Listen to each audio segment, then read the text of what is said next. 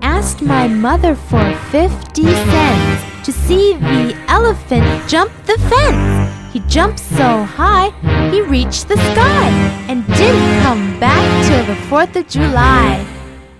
I asked my mother for 50 cents to see the elephant jump the fence. He jumped so high, he reached the sky and didn't come back till the 4th of July.